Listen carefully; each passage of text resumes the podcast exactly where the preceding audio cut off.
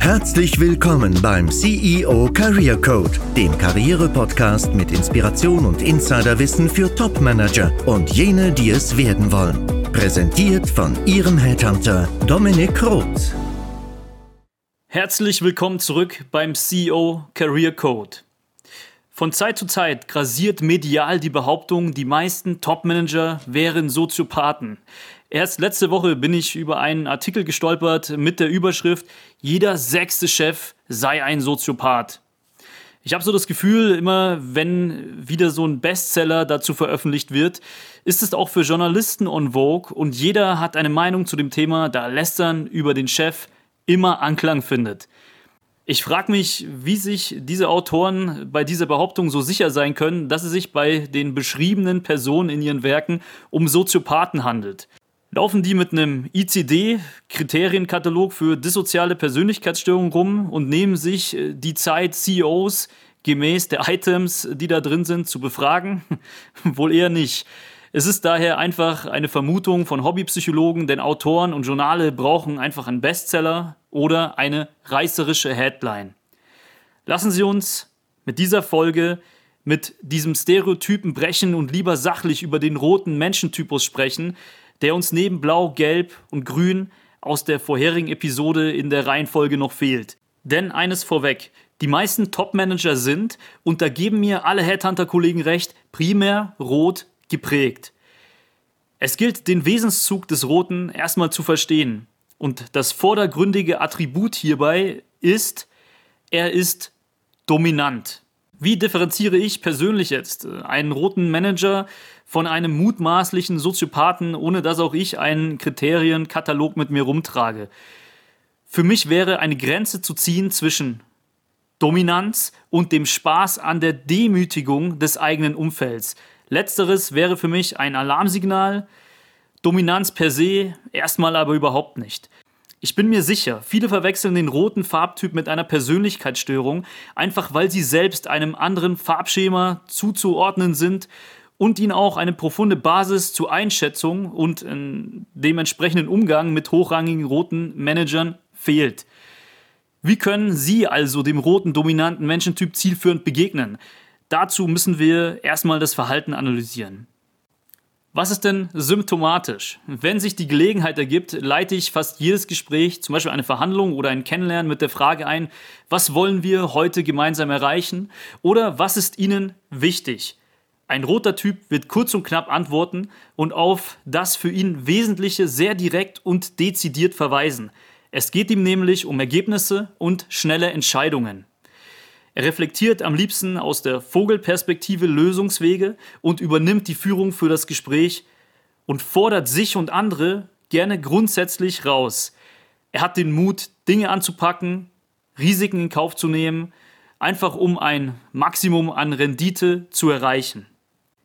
Seine Motivation ist nicht unbedingt mit Prestige verknüpft, kann aber mit Status korrelieren, aber es geht in Richtung Einfluss und Macht, einfach um Dinge bewegen zu können und nicht eben aus prätentiösen, prestigiösen Gründen einen hohen Status unbedingt inne zu haben.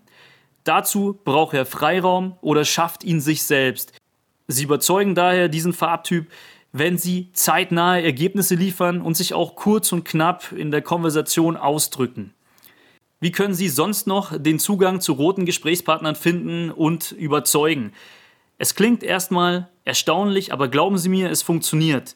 Mein Tipp, Sie setzen einen starken Trigger beim Gegenüber, wenn Sie diesen ganz einfach herausfordern. Ich gehe mal kurz auf ein Beispiel ein. Ich betreue ein marktführendes Technologieunternehmen als Kunden und dort wird nicht nur unsere Eignungsdiagnostik bei C-Levels suchen angewandt, also wenn Geschäftsführer eingestellt werden, sondern es werden noch zwei extra Hürden im Rekrutierungsprozess eingebaut in Form eines Inhouse-Assessments und äh, eines anderen Testverfahrens, um am Ende wirklich den hartnäckigen roten Top-Manager evaluiert zu haben, den man auch für die Geschäftsführungsetagen dort begrüßt und der auch dem dortigen Kompetenzmodell entspricht.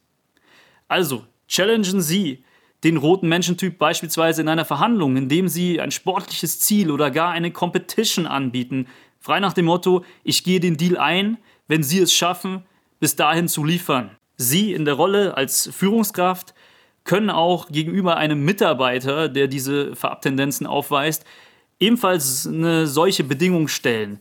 Ein Reinhold Wirth hat nämlich sein Vertriebs- und Schraubenimperium auf Competition und auf rein leistungsabhängigen Aufstiegsbarrieren errichtet. Wie können Sie denn Konflikte mit einem Roten gegenüber austragen? Das ist wohlgemerkt ein anderer Kontext. Hier gilt es nicht zu challengen. Das würde im Rahmen eines Konflikts als Provokation aufgefasst werden. Ich bringe hier gern mal ein Beispiel aus meiner Erfahrung, denn ich kann mich erinnern, dass einer meiner Kunden vor zwei Jahren, ein Unternehmer, die Rechnungen an uns immer viel zu spät bezahlt hat. Ich bin in der Diskussion mit seinem CFO auch nicht weitergekommen, denn es hieß immer, ich spreche mit Herrn XY, aber das Ergebnis war immer das gleiche. Und es gab auch dafür, ehrlich gesagt, nie eine valide Begründung. Uns wurde das Geld immer vorenthalten und auch eine zweite Mahnung im Forderungsmanagement erzielte keine Wirkung. Meines Erachtens wurde einfach gezahlt, sobald derjenige Lust hatte. Das hat mich ziemlich genervt, sogar so sehr, dass ich extra ein Meeting einberufen habe, 300 Kilometer gefahren bin, nur um dieses eine Thema zu besprechen. Auf Anraten des CFOs hin habe ich den Termin mit seinem Chef dann auch euphemistisch als unsere Kooperation verbessern im Kalender betitelt und bin auch mit der Frageform, also wie können wir das tun, in das Treffen mit diesem Unternehmer gestartet. Erstmal hat er das sehr begrüßt, da er immer an Verbesserungen interessiert ist und hat auch konstruktive Kritik an unserer Dienstleistung geäußert. Es ging ihm einfach zu langsam und ihn interessiert unsere Kandidatenmarktanalyse, die wir in Search-Prozessen durchführen, bevor wir Kandidaten auch aktiv ansprechen und dementsprechend präsentieren können, nicht. Also es hat ihn einfach nicht interessiert, dieses Feature. Er möchte Ergebnisse schneller sehen. Das war so seine Aussage. Natürlich hat er nicht gesagt, deswegen zahlt er auch unsere Raten nicht pünktlich. Das habe ich auch nicht erwartet, dass er das zugibt oder damit in Zusammenhang bringt.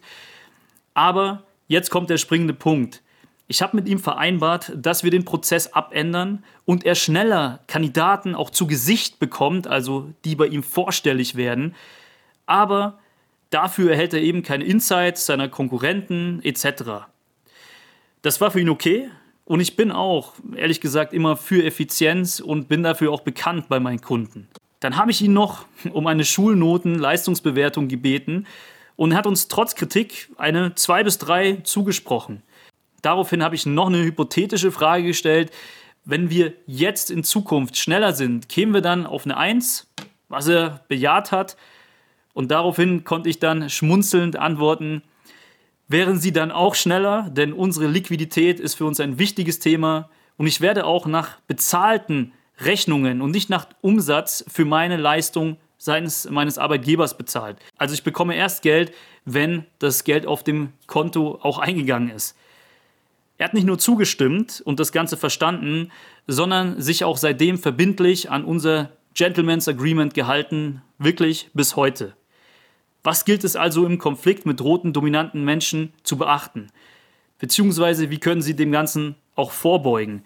Sie dürfen nicht auf Konfrontation gehen und Sie müssen über Leistung argumentieren, nicht über eigene Gefühle, sondern über Leistung und gemeinsame Ergebnisse.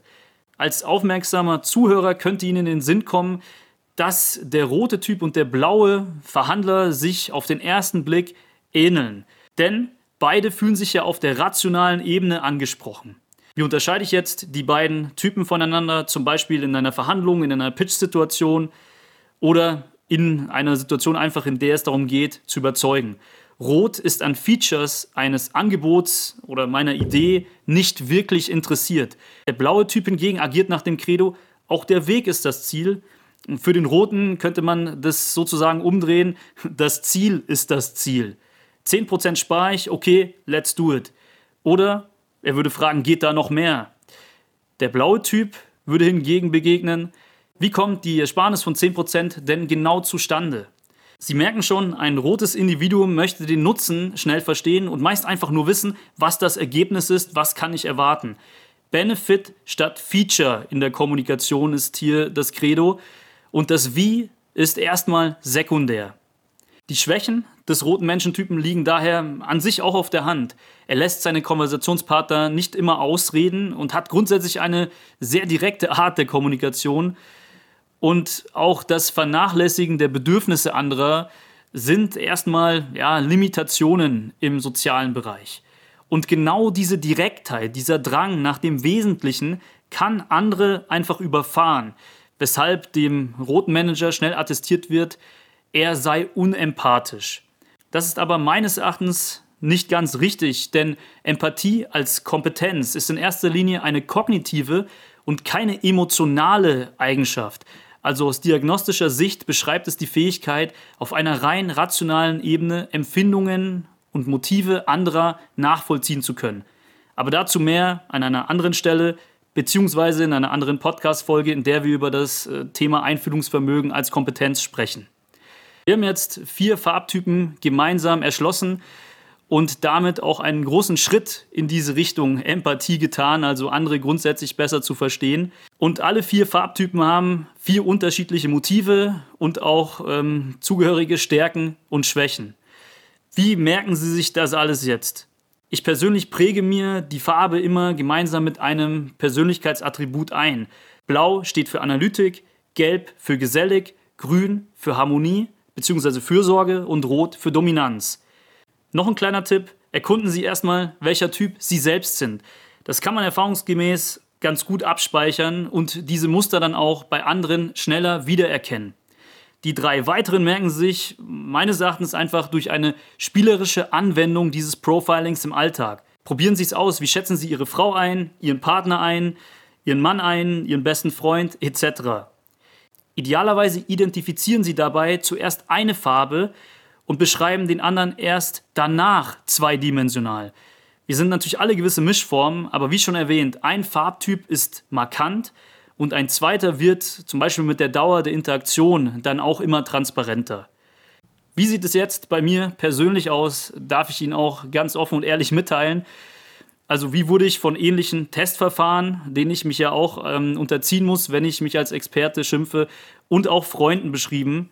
Das war recht eindeutig und auch einfach zu merken für mich, Nomen est Omen, ich bin rot. Nicht dunkelrot, sondern ich habe blaue Anteile. Das heißt, mich interessiert das Ergebnis, aber ich hinterfrage auch hin und wieder den Weg dahin.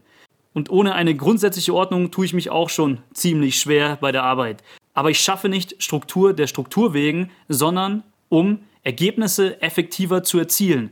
So würde ich mich auch beschreiben. Daher ist Rot definitiv dominanter, kann ich wirklich bestätigen. Und ich bin auch von blauen Ingenieuren ganz leicht zu unterscheiden. Bin ich jetzt als roter Typus nicht an anderen interessiert? Jein. Smalltalk ist für mich tatsächlich eher ein Vehikel, das ich nutze, um ein Gespräch aufzulockern und Rapport herzustellen, aber nicht immer unbedingt ein großes Vergnügen, wie es jetzt für den gelbgeselligen Menschen der Fall ist. Im Sinne des CEO Career Codes möchte ich noch auf einen letzten Gedanken eingehen. Welche Farbbeimischungen zu Rot würde ich denn auf Basis meiner Erfahrung und Einschätzung sagen, trifft man in den Chefetagen an? Dazu muss ich mir erst überlegen, welche Disziplinen und möglichen Karrierepfade im Vorstand münden. Man stammt entweder aus dem Vertrieb, Controlling oder auch aus der Technik, aber mit Business-DNA. Was ist jetzt die Beimischung? Ich finde, Rot-Blau ist die häufigste Form. Rot-Gelb ohne jeglichen blauen Anteil ist für CEOs schon sehr selten und bei CFOs oder COOs ehrlich gesagt nie anzutreffen. Das wäre auch eine gefährliche Mischung. Überlegen Sie mal. Einerseits ist jemand risikobereit, entschlossen, auch gewinnend gegenüber anderer Menschen, aber eben wenig analytisch bei schwierigen Entscheidungen. Also ohne blaue Anteile oder blaues Komplementär in einem Geschäftsführergremium wird das schwierig und auch wirklich riskant. In diesem Podcast werden wir uns noch des Öfteren diese Themen der Psychologie widmen und mit pragmatischen Karriereinhalten verknüpfen. Um keine Tipps zu verpassen, freue ich mich über ein Abo, sofern Sie den Podcast noch nicht abonniert haben. Auch eine positive Bewertung, sofern Ihnen diese Reihe des Menschenlesens gefallen hat und ich Sie ein bisschen bereichern konnte, motiviert mich, diesen Podcast zu betreiben und die Inhalte jedem, den es interessiert, kostenfrei zugänglich zu machen. Lassen Sie mich diese Podcast-Folge und anschließend auch diese Reihe des Menschenlesens mit einem Fazit beenden. Um Menschen richtig zu lesen, gilt es erstmal auf destruktive Urteile zu verzichten.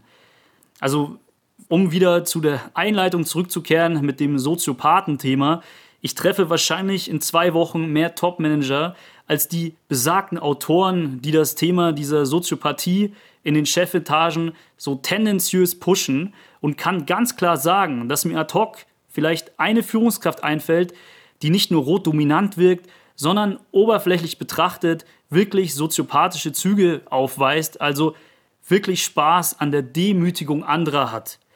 Komischerweise ist das aber kein hochrangiger Manager in dem Unternehmen. Kurzum, die Stereotypisierung vieler Chefs als Soziopath ist meines Erachtens ein Denkfehler und hier machen es sich viele Menschen zu leicht oder wissen es nicht besser. Viel wichtiger ist doch die Frage des richtigen Umgangs miteinander.